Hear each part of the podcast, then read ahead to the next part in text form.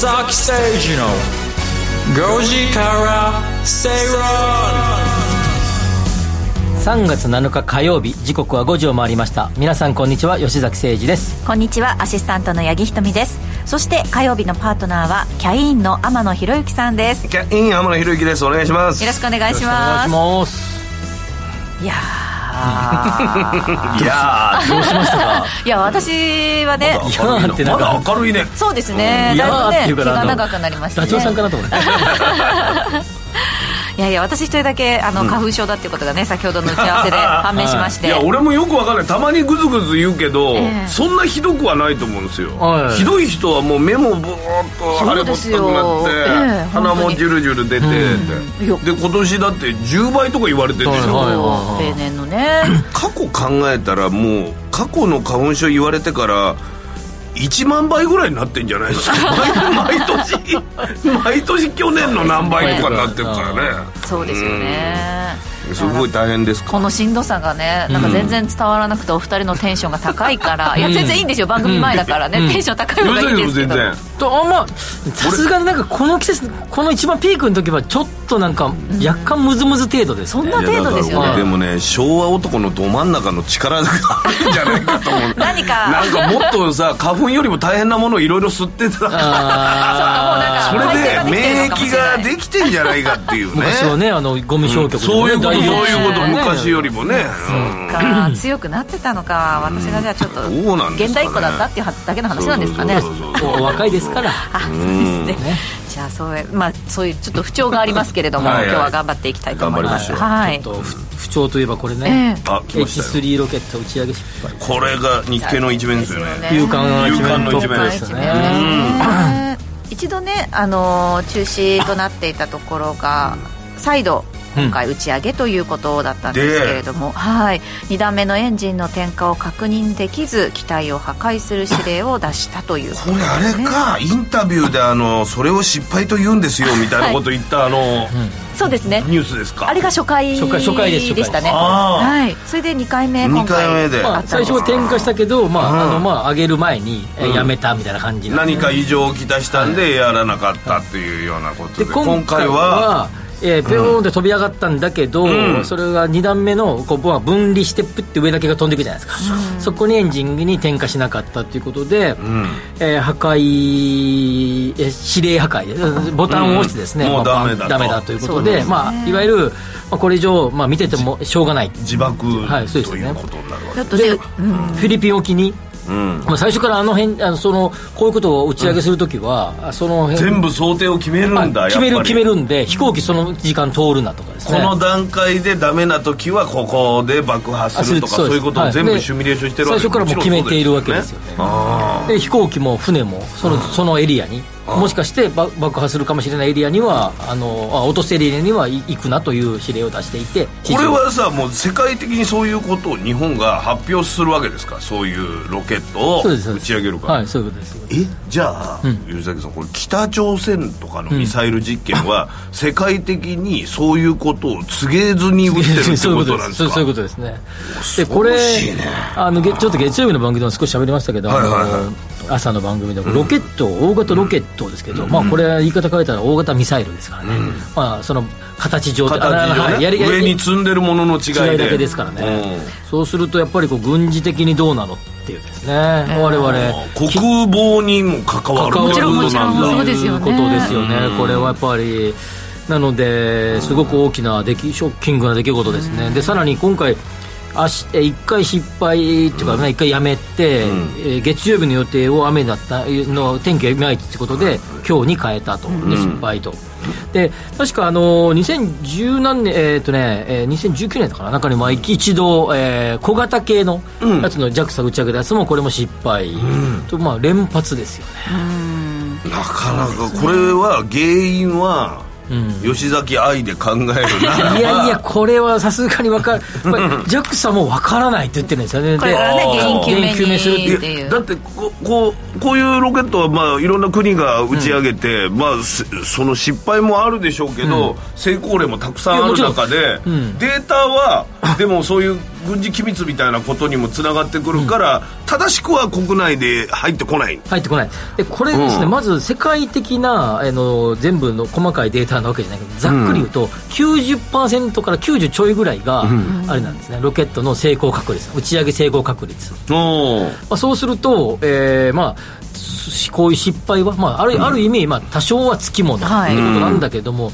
これ連発っていうしては多いということなんです、ね、一方で、北朝鮮とかはこう、まあ、どれぐらい実際やってるかわからないけど、まあ、バンバン来てるという、軍事的な背景を考えたら、ちょっとやっぱりこうねあの軍事的な意味を含めても黄色信号だしさらに、これあの今回のあの火星とか行くいろんな、アメリカとジョインでやる月とかね、はいはい、そのやつをいっぱい積んでたみたいで、それにも影響がかなり出そう。あとあの第一3号っていうのも搭載してたんですけれども、こちらはあの地震や水害の被害状況の把握などに利用が期待されていたものでして、こういったものもいろいろ含めて、ね、今後この先日本の宇宙開発どうしていくかっていうのをちょっと見直さなくちゃいけないということですよね。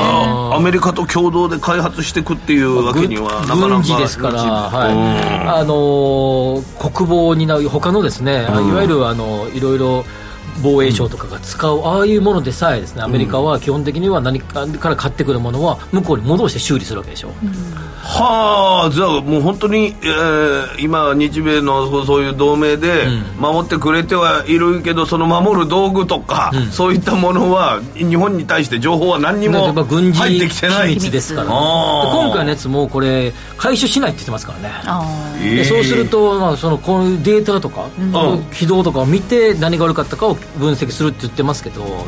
まあ、まあ限られますよね。限られますよね。ちょっと心配な感じはしますね。ね本当にあの JAXA の皆さんのね思いとかもすごいいやそうでしょうもちろんねかかってたもので、ね、あの我々みたいなものがガードこうでいうことはないと思うんだけど、ただただやっぱりねこれあのね有人飛行であるとかロケットとかそういうことにね,、なってきたいところでこれなかなかね、やっぱりこの日本が過去ねの経緯を考えると今回三菱重工さん株価ボーンと下がってましたけどこれ、打ち上げがねダメだった時にね失敗だった時に。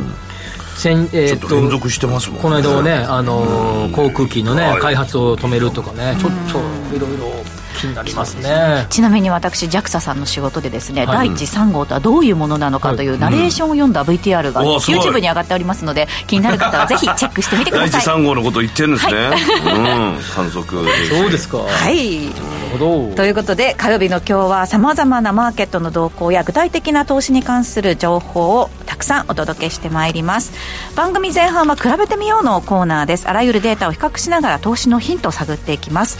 そして気になるニュースのコーナーは先ほどお伝えした、えー、H3 ロケットの話以外のね、えー、吉崎さんの気になるニュースをピックアップしていきます。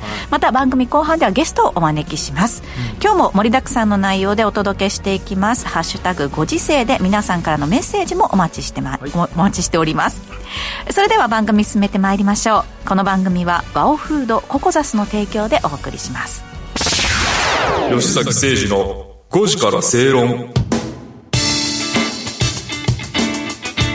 ここからは比べてみようのコーナーです。あらゆるデータを比較しながら投資のヒント探ってまいります。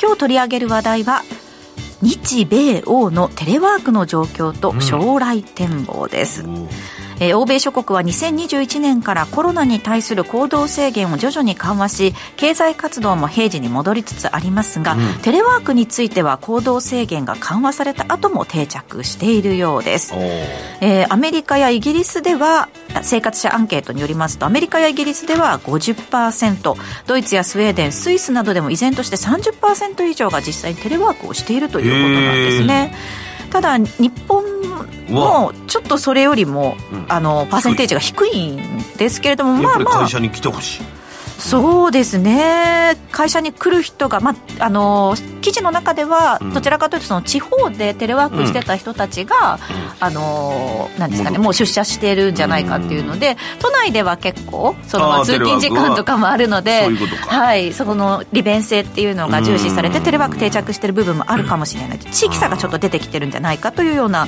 データもありました、えー、日本では就業者の25%近くが現在テレワークの対象者となっているんですが、えー、大都市圏を中心にテレワークが定着しているてということでこれオフィス市況とかにも関わってきますか？そうですね。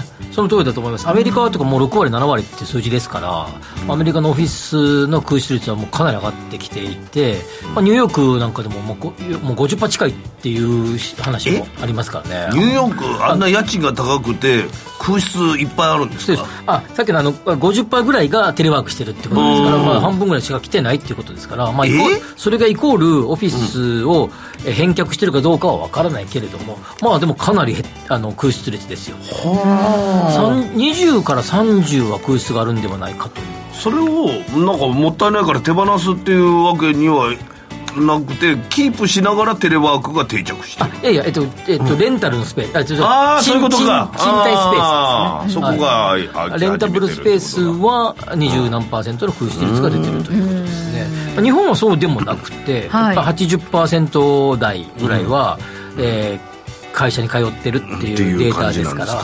まあ多少、まあ、100ではありませんので、ん。そういう意味では多少オフィスの空室率は悪化ししてる、まあ、空空室率が増えてますけれども、それはアメリカほどではないということですね、世界的に見てもあ、あのアジア系は比較的戻ってきている、欧米は戻ってきてないというか、まあ、あの在宅が在宅勤務が定着しているっていうのが、まあ、ざっくりとしたトレンドですね。なるほど。なんでだろうね。アジアの人のがみんなとなんか宅を囲みたいってこと？そうですね。まあもともとあの農耕民族じゃないですか。ー。一緒で一緒に働いてそれで働いてご飯食べてっていう。休憩中はご飯食べておにぎり食べて。円卓とかああいう発想がね、はい。あの アジアの方のがある感じがするよね。ねええ。うん。みんなでもうねうん、フレンチぐるぐる回した記憶ないもんね。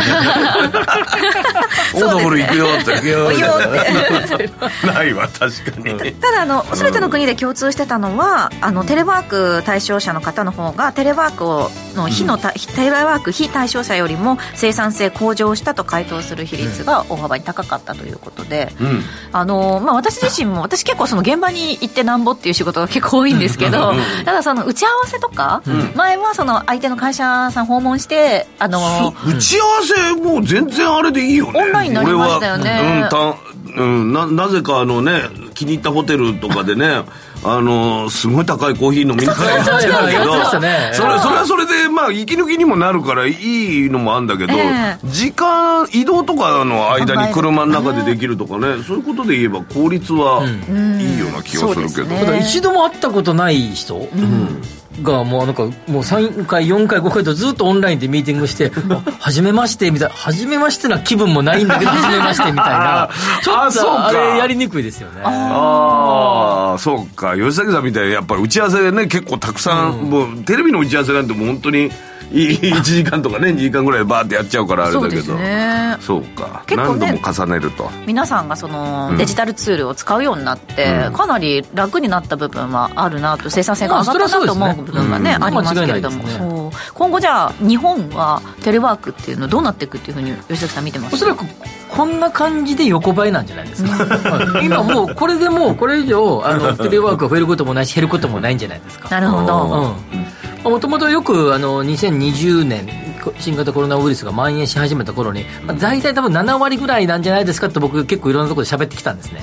戻戻るのが。いいいい感じ、うん、まあまあ結果的に80ぐらいでしたけど、まあ、まあそんなもんでしょう。でこれ以上はあの戻るテレワークの人が、えー、とオフィスに出てくることはもうないんでしょう、まあ、だからまたこのねコロナに変わる何かみたいなことになってくるといよいよっていう感じいよいよ。そうですね。部まあそれは分はあるかもわかんないけども、うんうんねはいはい。今後の働き方はどうなっていくでしいくのでしょうかということで、えーお知らせの後は今気になるニュースのコーナーです。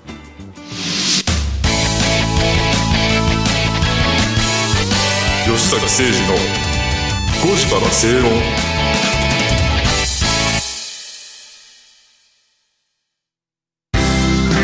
人生100年時代あなたはどんな人生を描きますか？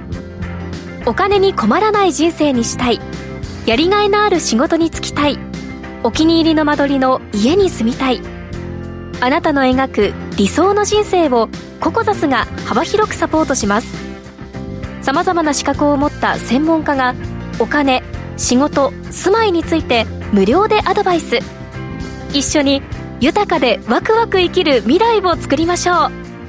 詳しくは番組ウェブサイト右側のバナーからココザスホームページをチェック。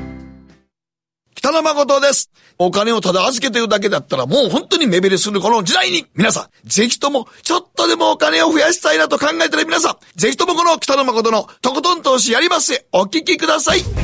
北野誠のとことん投資やりまっせは毎週水曜日夜10時30分から。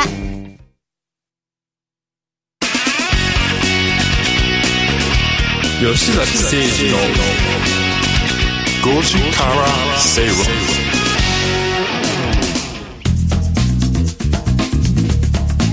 吉崎誠二の5時から正論をお送りしています。この時間は吉崎さんに今気になるニュースを解説してもらいます、えーまず一つ目なんですけれども。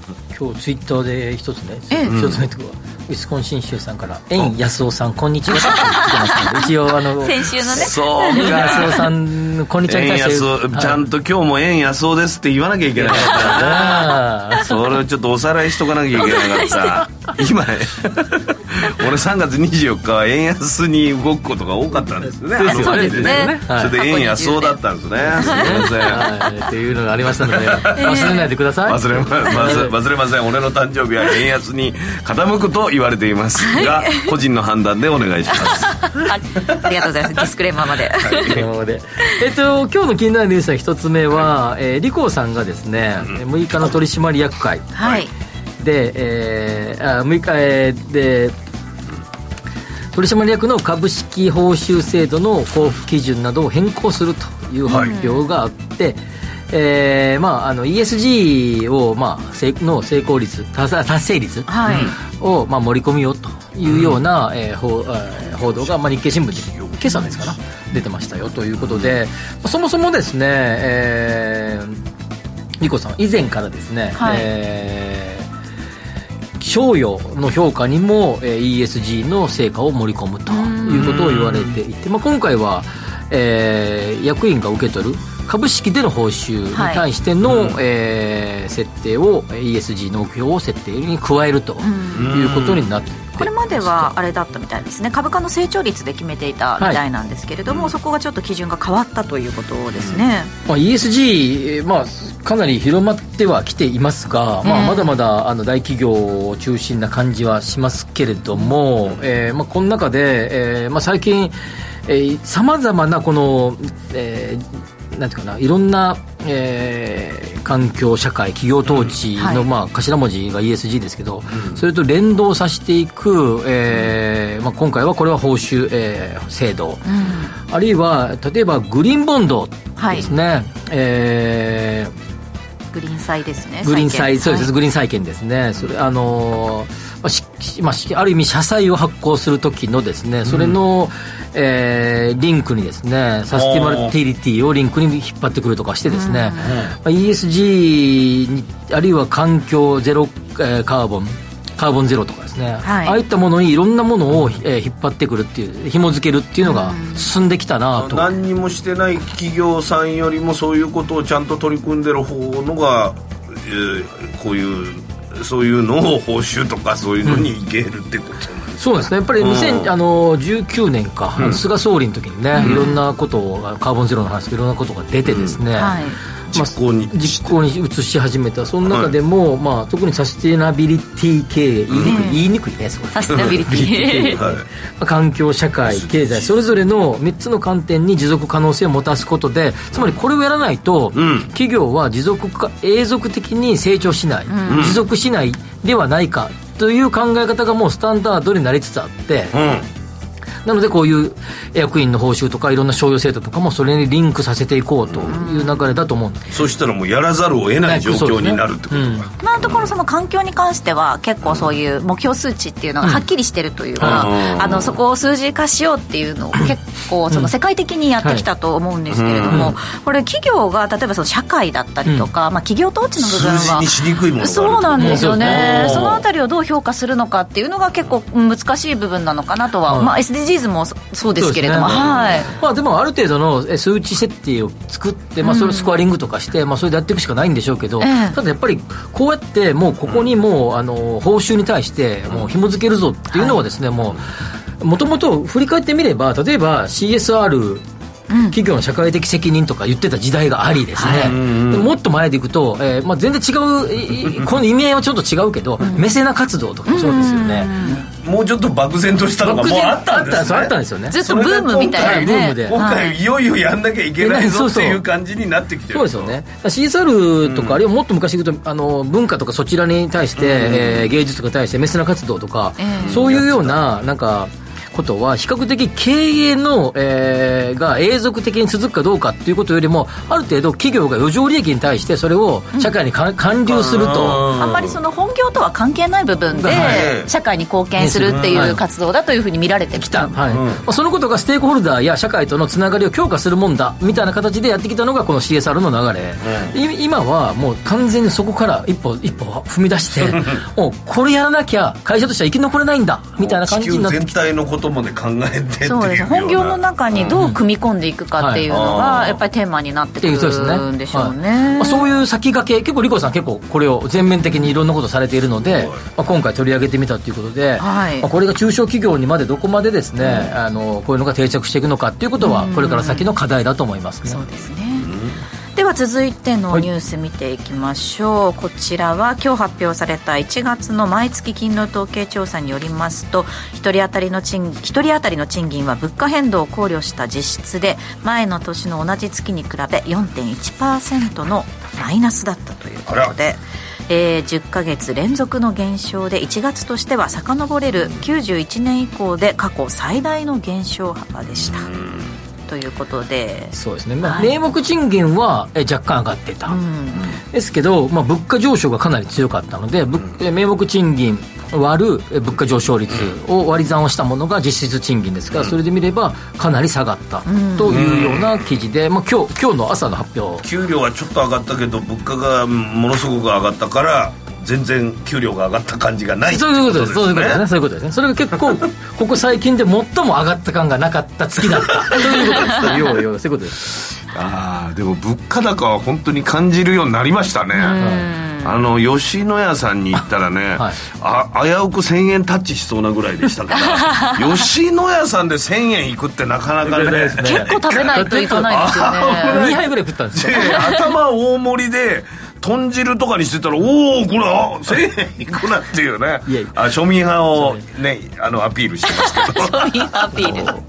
美味しいものばっかり食べてるいやいやいやいやいやで、まあ、ちょっとこれ真面目な話をするとごめんなさい。で実質で結局これあの、うんえー、実質賃金が上がってこないとですね、うん、やっぱ需要が促進されない。そうですね、はい、で時給のバランスを見れば、えー、時給ギャップっていう数字を日銀が発表してますけど、はい、えー、これ間もなく、えー、発表されますけど、うん、そうするとそれなんか見ててもですね、えー、その数字が、えー、ここういう賃金が上がってこないと時給ギャップが埋まってこない。でですねえー、4月に入ったくらいに発表される10、12月期の実質賃金。あごめんなさい。GDP ギャップがですね、はい、どうもなんかあのあんまりいい数字が出なさそうだって日経新聞出てましたね。で出るかもいい数字が出そうだっていうふうに言ってたんだけど、うん、まあ、どうも出そうじゃない。ない。つまりこれはですね黒田総裁も言ってるし現。え新しく総裁の候補になっている上田さんも言っている実際の時給のギャップを見ると、うん、え全然 GU が勝ってなくて、えー、それが、えー、もう明らかに物価上昇はコストプッシュ型になっているんだみたいな話をずっとしてだから、えー、金利上げないんだっていう話をしてきた通りでさらにそれがですねその基調が強まってきているというような状況ですよね。うんここが上がってこないとですねやっぱり金利はしばらく。ただ長期国債の分のイールド株コントロールの方は多少いじる可能性はあると思いますけど、はい、政策金利の方はおそらくまあまあまあ上げないでしょうね上げれないですよねですね、まあ、いろんな数字見ているとねそうですねでもでもちょっとサプライズ的になんか言う人いたんだよねあの時給ギャップがいい数字が出たらやるちょっといじるかもしれないっていう人がいたんだよね、この人の中でも。で今回どうも出そうじゃないし、さらにこういう追い打ちをかけるようにですね、実質賃金がまあ今日の朝ですけど、これ出たの、4%以上下がるっていうと、これでほぼほぼしばらくないなって感じでしょうね。この後のねそのまあ春闘が集中回答日が、来週でしたっけ、ありますけれども、そこでどれだけ賃上げ。がパーセンテージが出てくるかというところですよね。7割以上は中小企業ですからね、そこがどれぐらい上がるか、ねはい。そうですね。考えると、やっぱりええ。それほどいい、まあ、これでしばらく伸びないんじゃないかな。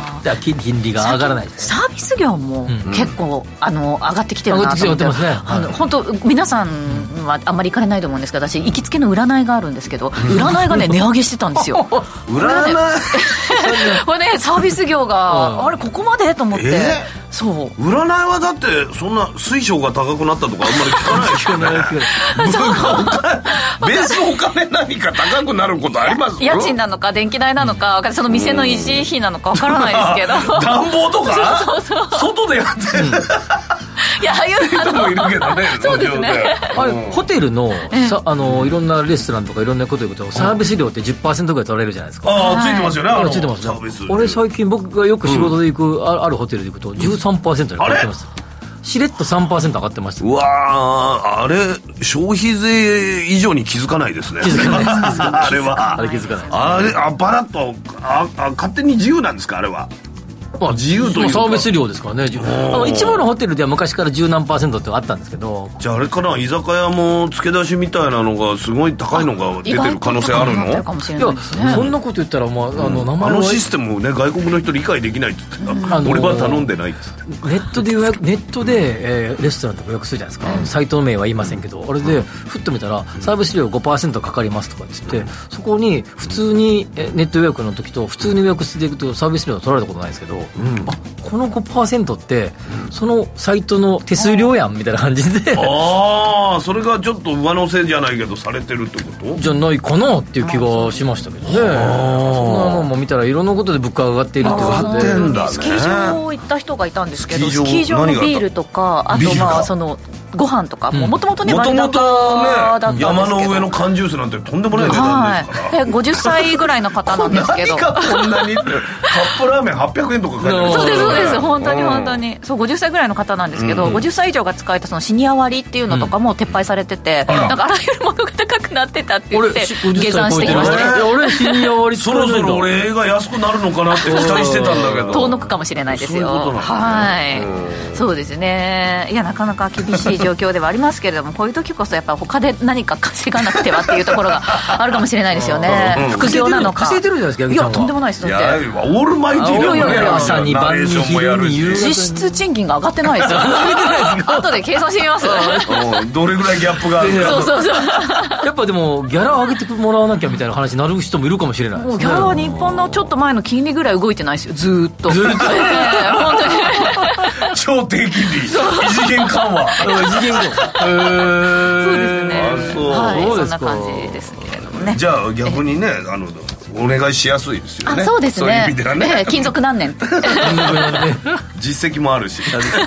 頑張ります。卵も値段も上がってるみたいな卵はもう卵は鳥インフルエンザの影響がまだ色濃く残ってるええ。飼料代が上がりインフルインフルエンザが上がりダブルで。そうですそうですよね。ねアメリカも600円。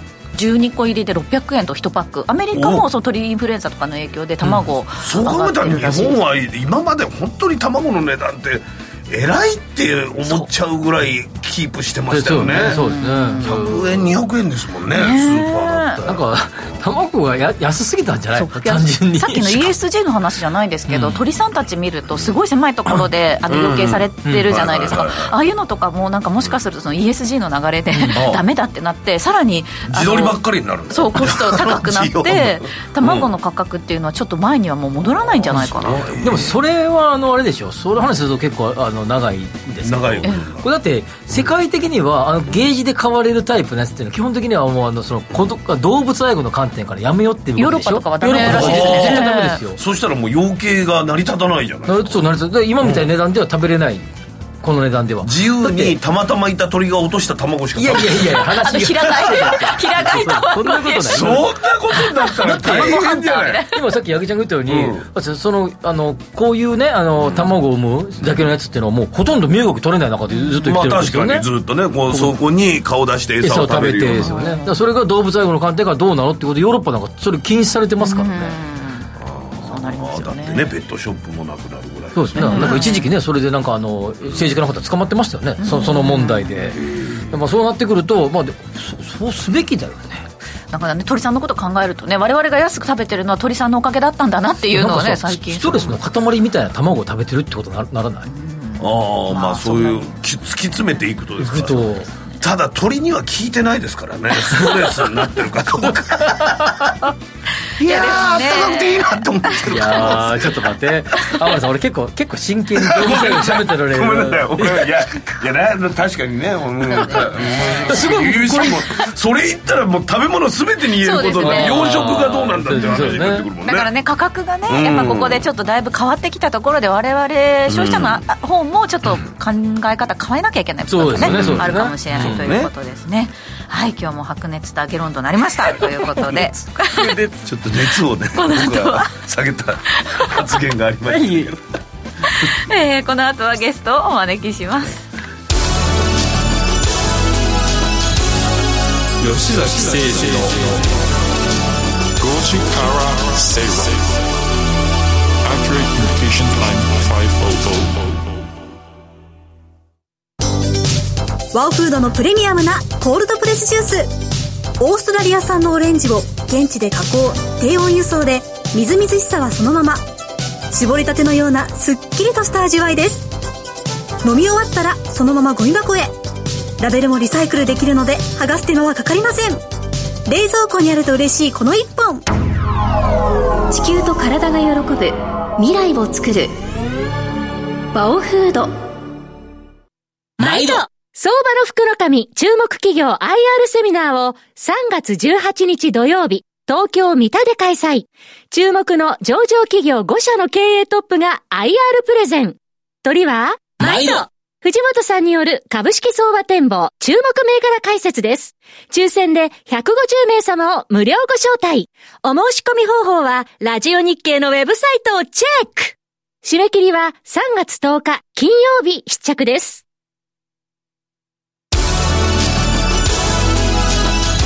Accurate Communication Time 500吉崎誠二の5時か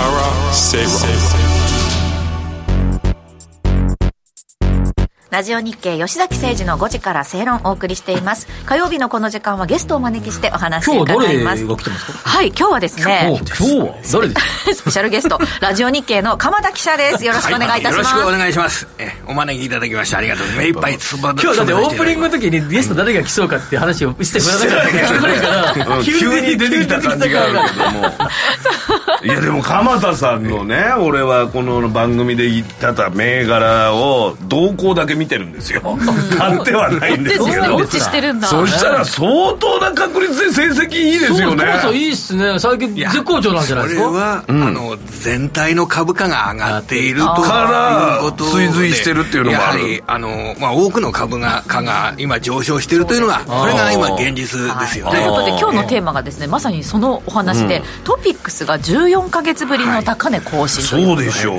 あの万8000日経平均っていうのは225の会社の平均株価ですね、日経平均、でトピックスはプライム市場に上場している会社の、はい。えー時価総額株価かける株式数、時価総額。この価値が反映されているというのがこれトピックスですよね、トピックス。はい。これがね、去年の1月の高値を更新という動きです。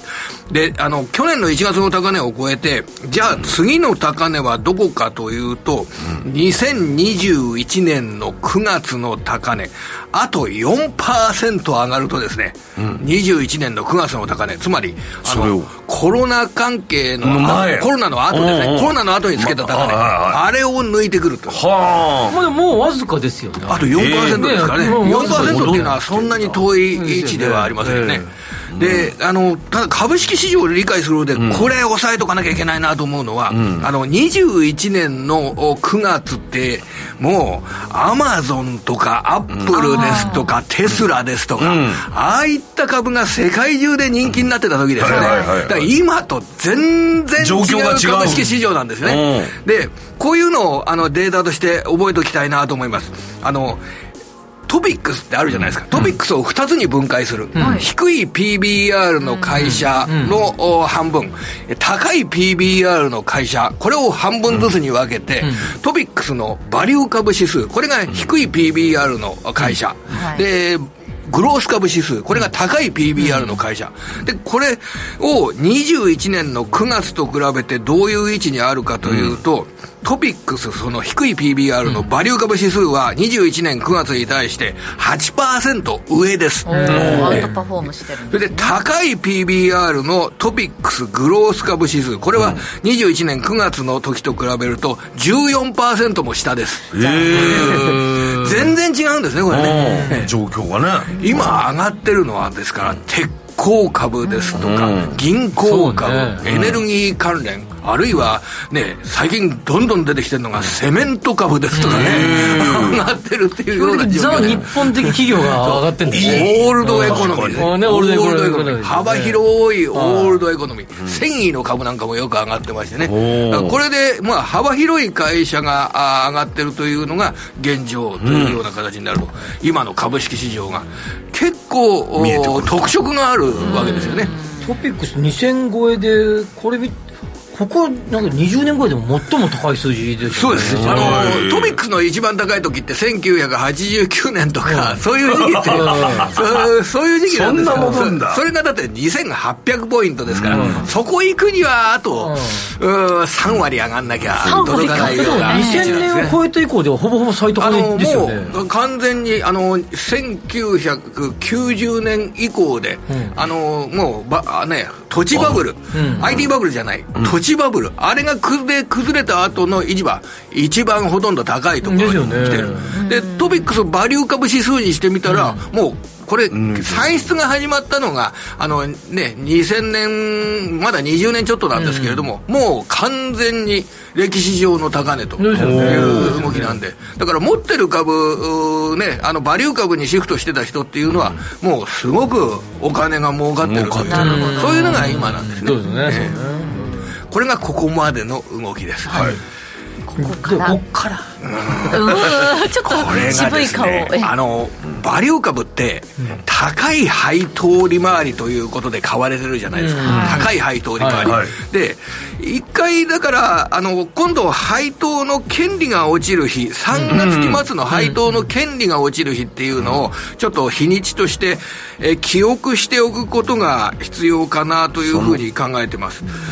今度配当の権利が落ちる日は3月の30日なんですよ、でそこまで今大体これからに3週間ぐらいまだありますね、だから3週間ぐらいあるのでまだ配当の権利がついている、えーたくさんこの会社はたくさん配当を出す、ね、日本製鉄っていう日本の、ね最大の鉄鋼会社、あの年初からこの2か月ちょっとでですね50%ぐらい株価が上げてるんですけど。すごい上がりましたよね。180円が配当金を行う、で3000円を超えてって、えーというふうに上がそってる。れでもね。あれですね。配当利回り5%超えてるんですね。そうそう5%これだけ株価上がって。でこうやってねそう話の中で配当利回り高いですよ。まだこれだけ上がっても日本製鉄の配当利回り5%ですよって、みんながそういうふうに言うんですよ。で一回ただですね3月期末の配当金が落ちると。落ちますよね。一回お休みするかなと。あそれで、その配当金の権利が落ちてお休みするっていう意識になると、その大体3月の半ばぐらいから、もうここまで上がったし、一売られ回ね、えーちょっと休憩みたいなものがあってもいいかなという。利確っていうことなんそうですか？ですね、利益、もうこれ、損切りじゃなくて、もうほとんどの人、すべての人って言ってもいいかもしれない、まあ儲かってるわけだから。利益確定売りで、でその後またあの中国経済ですとかが、あの4月以降、あの今年上向きだっていうようなことになれば、もう一回買い直されるんですけれども、そういった、まあ、短いリズムの中で、あの配当金の権利が落ちるという3週間後をですね、だんだん意識するような時期に入ってくるかなるほど。じゃあ勢いはちょっとまあ今週というか先週ぐらいの勢いっていうのはちょっとなくなるんじゃないかちょっと勢いが鈍るということ、今がね、結構ね、あの勢いがすごいいい時今週ぐらいが一番いい時っていうような考え方も、ちょっと持っといた方がいいかなと利確習慣っていうことなんですね、ここは。まあ、でも、配当をもらってからっていう人もいると思うんで、31日とか4月1日あたりは、ええ、配当が落ちて価格が下がったらそこを買おうという人がいらっしゃいますでしょうから、まあ、それはそこでまた新しい考え方を持って対応するというようなこと、あそもそももう10年この株持つつもりになってるって言ったらそれで下がっても気にならないってことになりますけれどもね、今のところでやっぱりキーワードは中国経済ということになります、ね、中国経済ね、今ちょうど全人代もやってますけれども、ね、はい、どんな株がこれで蒲田銘柄とりとりあえず、あのー、1回3月期末で配当金の権利が落ちて、それらの株がお休みするっていうことになるんでしたら、えーと、ちょっと考え方としては、日本の内需、うん、それで結構移動が始まってが旅行する機会が増えて、うん、外に行って買い物する機会が増えて、買い物します。結構あのアパレルに動きが出てるんですよ。それであの百貨店の売上高の好調な状況ですとかっていうのを押さえといてどうかなと思ったのが、あの J フロントリテイリングという会社がありますよね、はい、大きな百貨店。大丸。と松坂屋。松坂屋。これが3086っていう証券コードなんですけど、でこの会社の、えー、12月から1月まで月次売上高というのを公表してるんですよ。うん、で、百貨店の売上高を見ると、12月が8%増えて、うん、で、1月が20%増えて、2月が14%増えている。で百貨店と他のね、ビルですとかも集めた連結の売り上げを見ると、えー、12月が9%近く伸びて、えー、1月は18%伸びてる。2月はまだ発表されてないんですけど、うん、結構高い伸びで、うん、で会社が計画している12月から2月までの3か月の計画している売上高が、大体1年前に対して5%ぐらいの伸びで計画してるんですね、うん、そうするとおそらくこの月次売上高のデータを見ると、えー、J フロントリテイリングの計画している数字よりも、この会社の売上高は上振れするだろう、という計算が成り立つ。成り立つ。でこれから先、えー、2月の決算があ4月の上旬ぐらいに発表されてきますけれどもね、うん、それで業績の状況が良くなったっていう時に、うん、あの買われる素地が、うん、ああるんだったら今ぐらいの時がいい時期ですね、で情報修正こここのポイントは、あの2月の本決算の会社なんですよ、で2月の本決算の会社は、3月の配当の権利落ちで、急に下げたりしないっていうのが、それが一つの考え方で、もうすでに2月の権利を落としていると。いう形になるので、その発想で、えー、いろいろ2月の決算企業ですとかの、あの、小売業の中で、あのー、面白い会社などを探してみたらどうかなというのが、一つのアイディアですね、これ。あの、J フロンっていうと、三越伊勢丹いつも比較されてると思うけど。はい。今あもう一つだよねこっちの方はね。そうですね。あの J フロントの方があのより投資尺度で見るとですね、うん、あのハイドリ回りなんかでは比較的あの高めになるかなというような、はい、そんな意識を持ってますねこれ。なるほどね他の銘柄どうですか？あとはあの12月の本決算の企業。これ3月ではなくてじゃあこれもまた12月にな、の決算でしたら3月に一時的に株価が下げることもないという形で、あのここはオールドエコノミーの12月本決算だと久保田。6326トラクターの。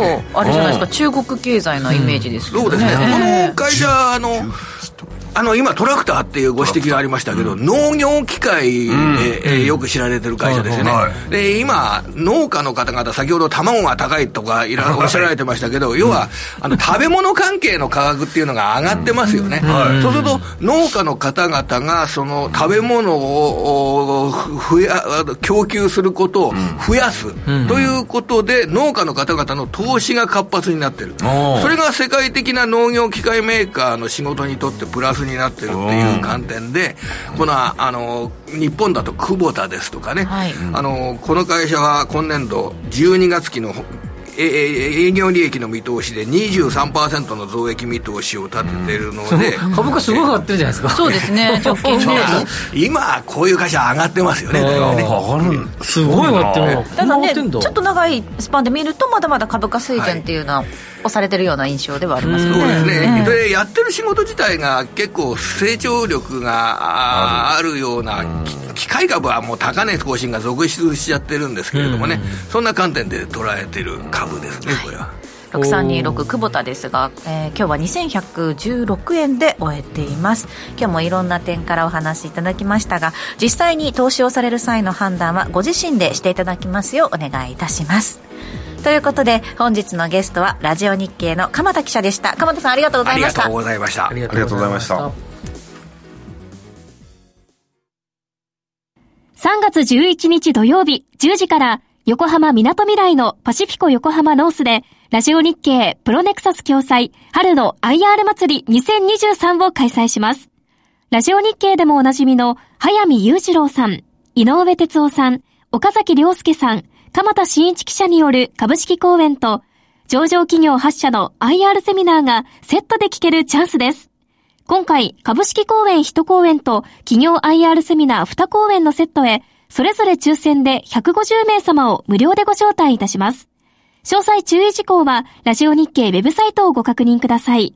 お申し込みは、パンローリング投資戦略エキスポ2023のサイトからお願いします。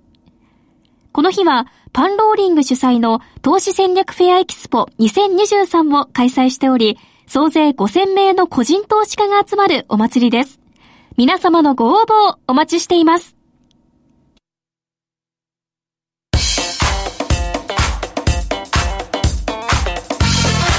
吉崎誠二の5時からステイロン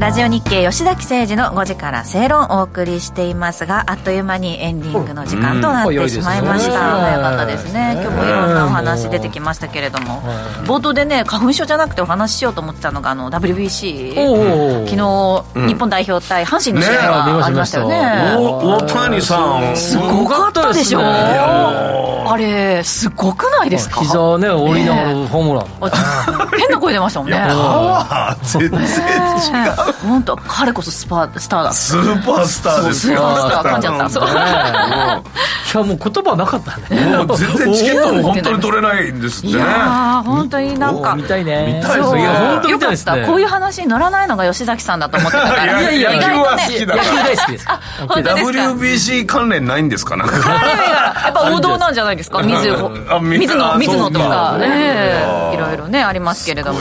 小村さんなんか力でチケット2枚取ってこれませんか？いやいやいやいやいやパワーでいやー誰かな？誰だったらいけるかな？やばいよやばいよ俺は。神宮球場なら俺だよ。出川さんねヤクルトには強いんだけどね。そうですね。うん。いやでも出川さんネットで言ってた。チケット16万のチケットを買ったっていうの。いやそんな高いんですね。いやいやいやいやいやもうそうなってんだやっぱり。特別もうそうでしょうね。もう上がってるよねライブのそういうのって。値段も。いやだって絶対見てみたいもんねそうそう払ってもいい払ってもいいよね。ねでも大谷選手顔ちっちゃすぎてなんか全然見えなさそうじゃないですか。背が背がでかいからあそうかそうか大丈夫か。そうです比率の話だからそうですね。はい。ということで楽しみですね。今週末かな。はい、はい。戦い。ということです。9日からだね。9日から。そうですね、うん見よう。はい。応援しよう。よかった。この話は吉崎さんも一緒にできるということで、来週またね、しましょう。いろいろお話できたらと思いますえーここまでこの番組はワオフードココザスの提供でお送りしました。さていろいろいよいよお別れとなってきましたけれども花粉症で苦しんでる皆さん私と一緒にね今週もまた頑張りましょう。本当にとにかくもう応援しようよ、はい。や WBC 日本をそうだね、はい。それそれ家にいれば大丈夫だから。大丈夫です。大丈夫確かに。ということでここまでのお相手は吉崎誠二と天野博之と。八木ひとみでした。明日も夕方5時にラジオ日経でお会いしましょう